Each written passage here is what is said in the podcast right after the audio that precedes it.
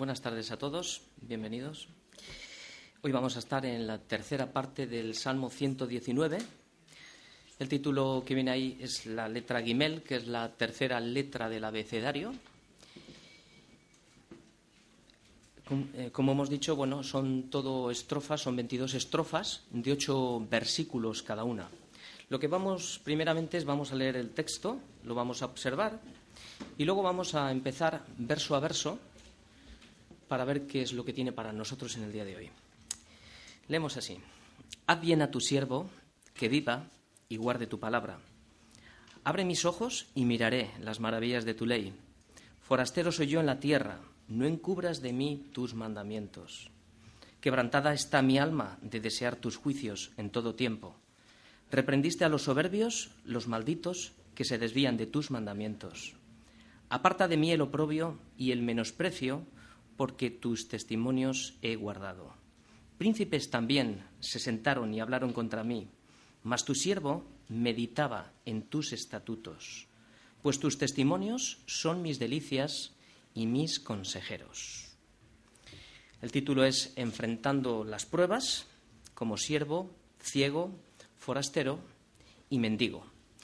Muy bien, esta predicación la vamos a ver en tres fases. Primeramente, los versículos del 17 al 18, vamos a ver, en medio de la prueba, cómo ruega como un siervo y como una persona que necesita ver, como un ciego. De los versículos del 19 al 20 lo vamos a ver como un forastero y un mendigo. Y de los versículos del 21 al 24 vamos a ver ya lo que es el tema de hoy, que son enfrentando las pruebas. Bueno, un pequeño repaso en los versículos anteriores, los, que, los primeros que vimos del 1 al 8, observábamos el camino a seguir, que es Cristo. Este es el camino perfecto, este es el camino de la justicia, el que tenemos que seguir. En los versículos del 9 al 16 vimos cómo limpiar el camino y la respuesta se nos daba en la misma pregunta, con qué limpiará el joven su camino, y nos lo daba que era con guardar su palabra. En los versículos de hoy veremos que hay pruebas en el camino. Aprenderemos también cómo enfrentar las pruebas, porque sabemos que la fe de cada uno de nosotros, tarde o temprano, va a ser probada, igual que se prueba el oro con fuego, así también nuestra fe. Muchos de los discípulos que seguían a Jesús, eh, estoy hablando ahora un poquito de Juan 6, cuando oyeron la predicación de Jesús, dijeron, muchos de ellos dijeron que era dura la palabra, que quién la podía oír, y muchos de ellos se dieron la vuelta, se volvieron atrás y ya no, y ya no andaban con él. En estos versículos, en estos ocho versículos que vamos a ver hoy, vamos a ver cómo enfrentar estas pruebas. Vamos a ver cómo ruega un siervo, cómo pide un ciego, cómo pide un forastero y cómo desea comer un mendigo que tiene, que tiene hambre. Porque, ¿Por qué piden así? Porque nos hallamos en territorio enemigo. Por eso el único deseo que podemos encontrar todos en, la palabra es tener el discernimiento de su palabra para saber cómo debemos de vivir en este mundo, en medio de las pruebas, en medio de las dificultades, para saber cómo tenemos que hacer frente a los enemigos. Así que lo primero que está haciendo aquí el salmista es huir de su propia opinión y pide ayuda a Dios, que es el único que se la puede conceder. Por eso vemos que enfrenta la prueba acercándose confiadamente al trono de la gracia, porque sabe que es allí donde puede alcanzar misericordia y hallar gracia para el oportuno socorro. Él habla con su Señor, o sea, el siervo habla con su Señor como el Hijo habla con el Padre, porque tiene una relación íntima con el Señor. Muy bien, con esta pequeña introducción vamos a comenzar los dos primeros versículos. Vamos a ver cómo enfrenta la prueba, cómo ruega como un siervo que está ciego. Versículos 17 y 18 dice así, haz bien a tu siervo que viva y guarde tu palabra. Abre mis ojos y miraré las maravillas de tu ley. Lo primero que estamos viendo aquí es la actitud del siervo, cómo se presenta delante de Dios. Estamos viendo que se presenta con humildad, se identifica como un siervo y sirve, o sea, como un siervo que sirva a su Señor y se presenta como un ciego que necesita ver. La primera petición que tenemos aquí es haz bien a tu siervo. Lo que, está lo que quiere decir es trata bien a tu siervo. La palabra misma no especifica en sí a qué trato se refiere, pero por lo que nos dice el versículo, se refiere haz bien a tu siervo para un propósito. O sea, que hay un propósito en, esta, en, este primer, en este primer versículo. Antes de entrar en el propósito, tenemos que saber que toda petición, sea buena o sea mala, tiene un propósito. ¿Para qué quiere que le trate bien? ¿Para qué quisiéramos nosotros que Dios nos tratara bien? Pues la respuesta está aquí, para que vivamos obedeciendo su palabra. Cantábamos hoy que mientras tenga aliento en mí, que haga el Señor su propósito en nuestra vida, mientras haya vida, ¿no? Para esto es, para obedecer. El propósito siempre será para qué. Siempre es para un fin. Dios no nos bendice para que vivamos independientes de Él. No te da una carrera para tu vanagloria. No te da un negocio próspero para que te pierdas en el dinero y te olvides de Dios. No te da vida para que la vivas para ti. No te da tampoco una enfermedad, sino es para que la gloria de Dios se manifieste en ti. Así que también hay ahí un propósito. La vida que pide el salmista es una vida espiritual, es una vida zoes. La vida que tenemos ahora es la vida bios. Está pidiendo una vida zoes, que esta vida tiene su origen en Dios, que depende de Dios y que su finalidad es servirle a Él. ¿Cómo? pues proyectando su imagen a través de esta vida Zoes, esta vida espiritual que Él nos ha dado. ¿Para qué? Para que podamos ser un instrumento en sus manos y podamos ser usados para el propósito de Dios. Este es el trato que Dios da a sus siervos, una vida de verdad para los que le sirven a tiempo completo, no solo los domingos, es todos los días. Y llegado a este punto, el mundo, ¿qué le pediría a Dios? ¿Le pediría, dame salud? y dame vida física. Y la pregunta es, ¿para qué queremos vivir si no es para darle la gloria a Dios? ¿Para qué quiero más salud si no la voy a usar para el propósito divino? Porque si tenemos otros planes en este mundo en el que Cristo no sea el centro de nuestra vida, seremos idólatras. Estaremos malgastando el tiempo y la vida que Dios nos concede, que son los recursos para glorificar su nombre y nos va a pedir cuentas de estos recursos. Así que el salmista conocía muy bien a su Señor porque tenía una relación íntima con Él. ¿Por qué le conocía? Lo acabo de decir, porque conocía su palabra y tenía una relación íntima. En definitiva, lo que le está haciendo, le está recordando al Señor el pacto, el antiguo pacto de Deuteronomio 30, 16, que decía así, porque yo te mando hoy, primera prioridad, que ames al Señor tu Dios Segundo, que andes en sus caminos. Tercero, que guardes sus mandamientos, estatutos y decretos. ¿Para qué? Para que vivas y seas multiplicado y Jehová tu Dios te bendiga, te capacite en la tierra en la cual moras temporalmente en el día de hoy. Así que, llegado a los siguientes versículos, el salmista está en oración porque tiene pruebas. Es como si estaríamos viendo el versículo al revés, ¿no? Luego, mm, luego veremos los versículos finales. El salmista ahora reclama más bendición. En el versículo 18, abre mis ojos y miraré las maravillas de tu ley. Ahora se presenta como un ciego, como un ciego que no ve, que necesita entendimiento. Por eso dice, abre mis ojos. Esto es un milagro y esto solo lo puede hacer Dios. ¿Acaso estaba ciego el salmista para pedir esto? Para saber lo que el salmista está pidiendo, tenemos que analizar la frase abre mis ojos. El verbo hebreo aquí lo que nos quiere decir es descubrir, desnudar. Es una acción como de quitar la ropa, quitar el velo. O sea, tú puedes estar leyendo la palabra de Dios, pero sin embargo no entender nada. Por eso el salmista pide en oración, en oración, abre mis ojos. Reconoce que aún como siervo de Dios tiene dificultades en la visión. Hay algo que puede estar tapando nuestra visión y podemos estar sufriendo. Podemos estar sufriendo las típicas cataratas. Ya conocéis lo que son las cataratas, que es como un velo que se pone en los ojos y no te deja ver con claridad. Esto es lo que pasa hoy en día, ¿no? Y este, y este problema, como estamos viendo en este versículo, esto afecta a los cristianos, le afecta al salmista. Así que la soberbia, lo que podemos entender aquí, es que es, una, es como una catarata en el corazón que no nos deja ver la palabra. Por eso necesitamos pedir en oración, Señor, ábreme los ojos, porque igual hay impedimentos en nuestra vida que no nos dejan acercarnos a la palabra y entender. Así que no estamos hablando de los ojos físicos, estamos hablando de los ojos del corazón, porque sabemos que el Dios de este siglo ha cegado el entendimiento, aquí es de lo que estamos hablando de ver, de los incrédulos. ¿Para qué? Para que no resplandezca la luz del Evangelio, de la gloria de Cristo, el cual es la imagen del Dios invisible.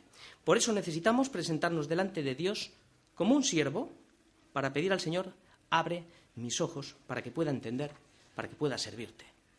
Hay una historia muy cortita de Eliseo, no sé si recordáis que, que el rey de Siria estaba atacando a Israel, ¿no? Y en ese momento, pues Eliseo le estaba pasando las instrucciones al rey de Israel de lo que sucedía. Entonces el, rey sirio lo que quería era saber quién le estaba dando esas instrucciones a Israel.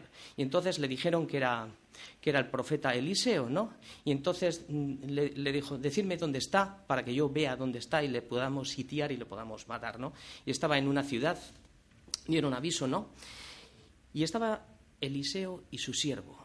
Y entonces es una historia muy bonita, cuando queráis la leéis en casa, está en Segunda de Reyes en el capítulo 6, le dijo, eh, le dijo eh, Eliseo al siervo, no tengas miedo, porque más son los que están con nosotros que los que están con ellos. Es decir, estaba en una ciudad y había sido sitiada ¿no? por el ejército sirio. ¿no? Y entonces eh, Eliseo, para confortar al siervo, oró al Señor y le dijo, te ruego, Señor, Jehová, que abras sus ojos para que vea. Entonces el Señor abrió los ojos del criado y miró, y aquí que el monte estaba lleno de gente de a caballo y de carros de fuego alrededor de Eliseo. Así que esto es lo que así, así funciona la palabra en oración, ¿no? Después de orar, abre mis ojos, luego es mirar, y esto es nuestra responsabilidad. La otra, lo otro es un milagro de Dios, pero aquí está nuestra responsabilidad. ¿Qué importa? O sea, qué importante es la oración, cómo actúa como si fuera un colirio, que me limpia antes de mirar la palabra de Dios. Qué importante es orar antes de, limpiar, antes de leer la palabra. La oración me coloca en la posición de un siervo humilde que no ve nada y pide a Dios que abra la puerta del entendimiento. ¿Para qué? Para que el Señor descorra la cortina de mi corazón y yo pueda mirar. Entonces abrió los ojos el criado y miró. Esta es nuestra responsabilidad, mirar confiadamente y entonces verás, ¿qué verás? Las maravillas de su ley. Y cuando Dios te deja ver, ¿qué vio el siervo de Eliseo. Dice aquí el monte estaba lleno de gente de a caballo, de carros de fuego, alrededor de Eliseo, y el criado vio el poder de Dios para que ante las pruebas no tengas miedo, que confíes, porque el Señor, el ángel del Señor, acampa alrededor de los que le temen.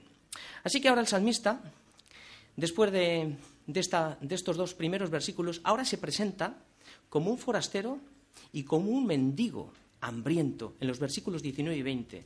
Dice así, forastero soy yo en la tierra, no encubras de mí tus mandamientos, quebrantada está mi alma de desear tus juicios en todo tiempo. La identidad, forastero soy yo en la tierra. El salmista lo que está haciendo aquí es añadir más características a su identidad. Es decir, se presentó primero como un siervo, después como un ciego, ahora lo hace como un forastero y como un mendigo que está hambriento. Un forastero desconoce las leyes y las costumbres del país en el que vive. Por eso necesita conocer las leyes de ese país. Así somos nosotros, viviendo forasteros en un país. Por eso necesitamos toda la instrucción del Señor. Por eso dice, forasteros soy yo en la tierra. La tierra es el sitio en el que estamos, temporal. Así que vemos aquí la tercera petición que le dice, no encubras de mí tus mandamientos. Esta es una petición similar a la anterior, pero tiene una razón diferente. Antes necesitaba ver con claridad, pero ahora dice no encubras de mí tus mandamientos porque necesito la guía para moverme en un mundo que no es mi hogar. Porque hay peligros en este mundo. Hay peligros temporales, por eso debemos de poner los ojos, no debemos de poner los ojos en el mundo. Es como si dijera déjame ver tu palabra, para no desviarme del camino. Porque hay peligros, peligro de tentación, peligro de persecución, pero también hay peligro de comodidad.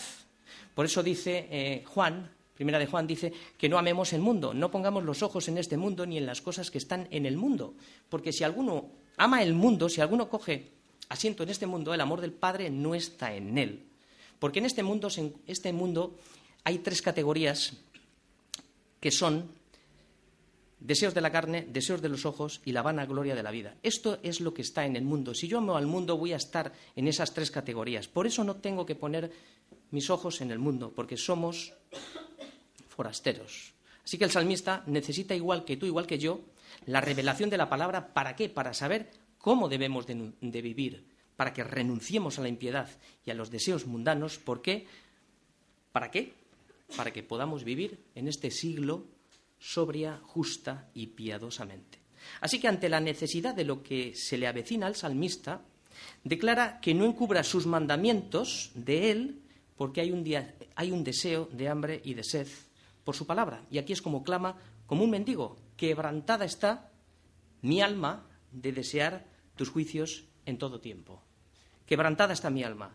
Esto es un verbo como de romper, como de aplastar. ¿Qué nos enseña a nosotros este versículo? Pues que no basta, no basta con tener una vida externa aparentemente buena o un conocimiento superficial de la escritura, sino que necesitamos una pasión mucho más profunda de corazón por la palabra de Dios. Igual que el ciervo brama por las corrientes de, de, las aguas, ¿no? Tener esta sed como un mendigo, así clama por ti, oh Dios, el alma mía. Esta es la sed que nosotros tenemos que desarrollar en nuestra vida. Y otro punto que podemos aprender en este versículo es que el deseo no viene de un cuerpo que no tiene vida. Así que donde hay un corazón quebrantado con deseo de Dios, allí hay vida, allí hay esperanza. Y la pregunta es, ¿tenemos nosotros este deseo por la palabra de Dios? Tres cosas que debemos, se nos deben de quedar claras de este versículo. Primeramente tenemos que entender el carácter del salmista. Y el carácter es que tiene un alma quebrantada, que agoniza de deseo por la palabra de Dios. Esto es la evidencia de que hay crecimiento y madurez espiritual, porque donde hay hambre y sed de Dios, allá hay crecimiento. Como dice Pedro, que deseemos, como niños recién nacidos, la leche espiritual no adulterada. ¿Para qué? Para que podamos crecer con ella para salvación. Lo segundo que tenemos que aprender de este versículo es la meta del salmista, es desear los juicios de Dios en todo tiempo, en todo tiempo. Y lo tercero es la constancia del salmista, en todo tiempo. Primero, desear los juicios. ¿Qué son los juicios? La palabra juicios es el conjunto de normas espirituales que Dios nos da en su palabra para alcanzar su propósito a través de nosotros. Así que esto es lo que tenemos que fijarnos bien, el carácter del salmista, la meta del salmista, la palabra de Dios, la constancia que es en todo tiempo. Y preguntas para nosotros, ¿realmente nos consideramos forasteros en este mundo? ¿O hemos echado raíces no en la palabra, sino en este mundo? ¿Tenemos hambre y sed de Dios o ya estamos saciados? ¿Estamos poniendo los ojos aquí o estamos poniendo los ojos en Cristo? ¿O nos estamos haciendo tesoros en la tierra o estamos haciendo tesoros en el cielo? Porque atención, la fe de cada uno de nosotros va a ser probada. Y lo vamos a ver ahora en los versículos del 21 al 24, enfrentando las pruebas. Y dice así, reprendiste a los soberbios, los malditos, que se desvían de tus mandamientos. Aparta de mí el oprobio y el menosprecio, porque tus testimonios he guardado. Príncipes también se sentaron y hablaron contra mí, mas tu siervo meditaba en tus estatutos pues tus testimonios son mis delicias y mis consejeros. Bueno, la primera pregunta que nos podemos hacer aquí es, ¿cómo trata Dios a los soberbios? Porque dice, reprendiste a los soberbios, los malditos, que se desvían de tus mandamientos. Lo que hemos visto hasta ahora es lo siguiente. Es un siervo que desea vivir para su Señor. Hemos visto un ciego que no ve y necesita luz para poder caminar. Hemos visto un forastero pidiendo dirección para no desviarse del, propósito. Y hemos visto un mendigo hambriento de deseo por la palabra de Dios. Pero ahora vemos que no todos anhelan a Dios, y mucho menos aman su palabra. Es lo que estamos viendo ahora. Estos son, ¿quiénes son? Los soberbios y los malditos que se desvían de sus mandamientos. El problema de estos hombres estaba ya en Números 15:31 que dice, por cuanto tuvo en poco la palabra del Señor y menospreció su mandamiento, dice el Señor, enteramente será cortada esta persona y su iniquidad caerá sobre ella. Esto era la sentencia. ¿Por qué reprende Dios a los soberbios? Porque el pecado de la soberbia es gran rebelión contra Dios. Por eso oraba David así, preserva también a tu siervo de las soberbias, para que éstas no se adueñen de mí, no sean mi Señor, no le sirva yo. Es muy importante. Dios usa tres maneras para reprender a los soberbios. La primera, es, la primera que usa es por medio de las escrituras. El Señor denuncia en las escrituras el pecado y la rebeldía del hombre. Y cada vez que sale la palabra de la boca de Dios, es como una espada, siempre nos habla, nos confronta de pecado, de justicia y de juicio. Nos habla también por medio de la conciencia. Por ahí reprende también. Hay una represión interna, es decir, que Dios ha puesto su ley en nuestros corazones para que entendamos el discernimiento del bien y del mal. Ahora la puedes cauterizar, incluso la puedes acallar por medio de las justificaciones o de un corazón engañoso. Pero en el futuro la ley que está escrita en nuestros corazones dará testimonio a nuestra conciencia y se verán nuestras obras, de manera que nuestro juez será nuestra propia conciencia, quien nos acusará o nos defenderá en nuestros razonamientos. Y la tercera la tercera forma por la que el Señor reprende a los soberbios, como hizo con la destrucción de Egipto, como hizo con el pueblo de Israel vagando 40 años por el desierto, como hizo con Coré cuando se levantó contra Moisés, en realidad pecó contra Dios, ¿no? Y se lo tragó la tierra. Para los cristianos también hay disciplina. Para sus hijos, por no obedecer a causa de nuestras soberbias. Dios también retira su mano temporalmente y deja que la gracia de la disciplina actúe en nosotros. Pero esta disciplina es para corregirnos y para devolvernos al camino. Y en esta disciplina Dios ha dejado provisión en primera de Juan 1.9.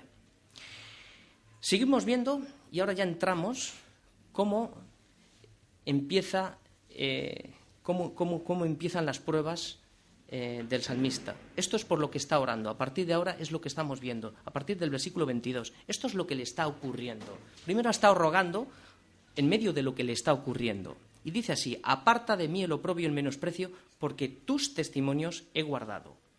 ¿Qué está diciendo el salmista aquí? Lo que está diciendo es que vamos a sufrir oprobio y vamos a sufrir menosprecio. ¿Por qué? Por guardar sus testimonios. Y solo te sucederá, solamente te va a suceder cuando hables de Cristo. Si no, no. Será por otras causas, pero no será por el nombre de Cristo. Muchas veces sufrirás esta situación y te menospreciarán, te dirán que eres débil de mente, pero mira lo que hace el salmista. No los condena, sino que clama a Dios y le dice, aparta de mí el oprobio y el menosprecio.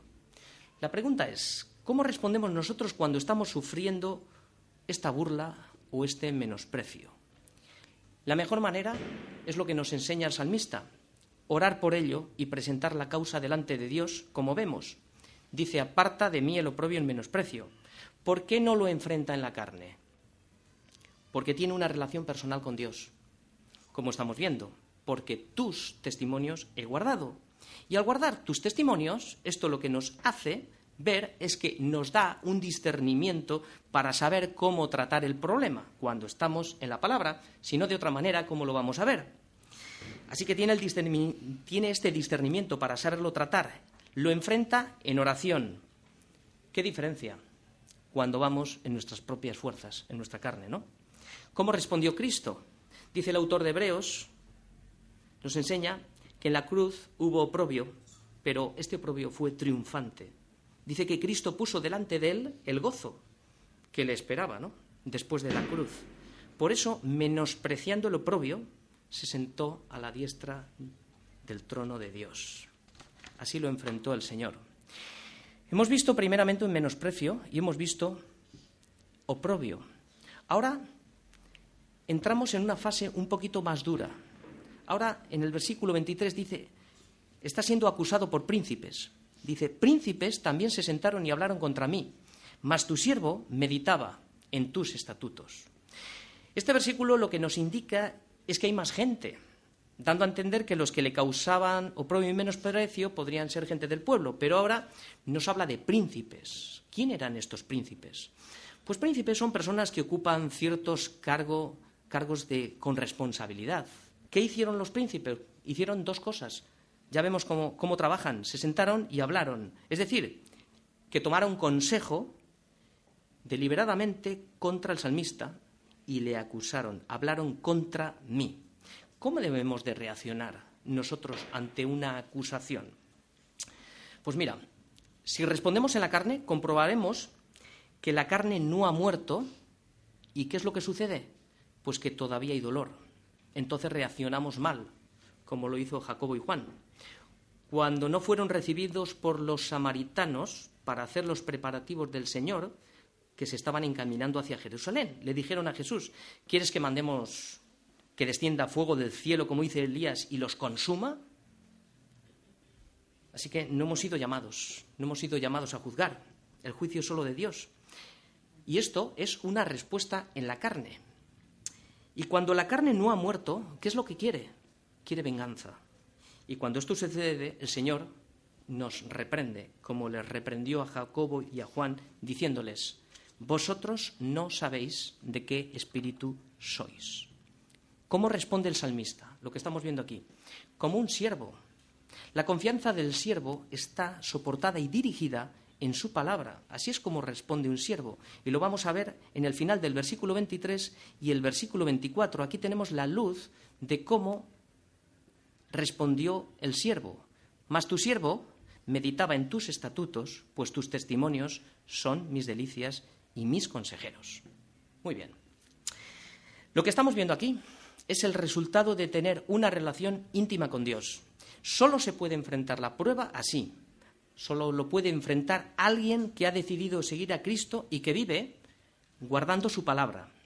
La prueba lo que me hace ver es donde tengo depositada mi confianza, porque podemos decir amén cada domingo, pero cuando mi fe es probada como el, como el oro, como ha dicho el pastor, ¿seremos hallados en fe?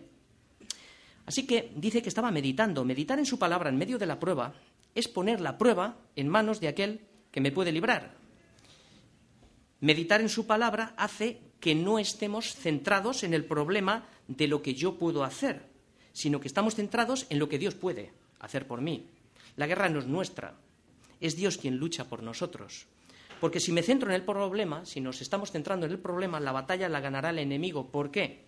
Porque me habrá sacado de la comunión con Dios. Es decir, dejaré de meditar en su palabra y su palabra dejará de ser mi delicia y ya no escucharé el consejo de Dios, sino que escucharé al mundo o a mi propia opinión. Así que el salmista, lo que estamos viendo aquí, es que determinó que a pesar del menosprecio y de los acusadores que tenía delante de él, determinó seguir meditando la palabra de Dios, porque en ella encontraba toda la fuente de la sabiduría de Dios. La palabra es escudo a los que en él esperan, dice Proverbios. Así que las pruebas no son para que nos saquen del propósito, sino para que nos confirmen en el propósito. Por eso en la, en la prueba la paja se quema y el grano se queda. Dios permite las pruebas. Y las pruebas son para afligirnos, para probarnos, para saber lo que hay en nuestro corazón, si habíamos de guardar o no sus mandamientos, dice Deuteronomio 8.2. Así que, ¿dónde está mi meditación? ¿En el problema o en la solución del problema? ¿Dónde está mi delicia? ¿En salir del problema o en saber que el problema está en manos de Dios? ¿Dónde están mis consejeros? ¿En mi propia opinión? ¿En el mundo? o en su palabra? Pues depende quién sea mi consejero, determinará mis acciones en mi vida. Así que el salmista nos ha dado la clave para enfrentar las pruebas. Las guerras se ganan en oración delante de Dios. Tus fuerzas, mis fuerzas, no valen para nada. El enemigo es fuerte y viene contra nosotros como iba Goliat, con espada, con lanza y con jabalina. Pero el que está con nosotros es más fuerte que ellos. Por eso nosotros no vamos nunca, jamás, en nuestras fuerzas, sino que enfrentamos la prueba en el nombre del Señor de los ejércitos, el Dios de los escuadrones de Israel. Así que es imposible que podamos vivir, imposible, he dicho, vivir una vida cristiana si no tenemos una verdadera comunión con Dios. Es imposible enfrentar las pruebas si no tenemos el carácter marcado de su palabra como lo estamos viendo en el salmista, siendo un siervo que anhela servir a su Señor, que dispone toda su vida para vivir para Él, para servirle, que reconoce que está ciego en su propia opinión y cuántas veces vamos desobrados. Por eso, como un ciego que necesita la luz para no andar en tinieblas, como dice el Señor, el que me sigue no andará en tinieblas, sino que tendrá la luz de la vida, que se identifica, esto es para nosotros, como un forastero que sabe que su ciudadanía no está aquí y que necesita la guía de su palabra para poder andar en este mundo y que se considera un mendigo hambriento y sediento de recibir todo el consejo de Dios. Amén.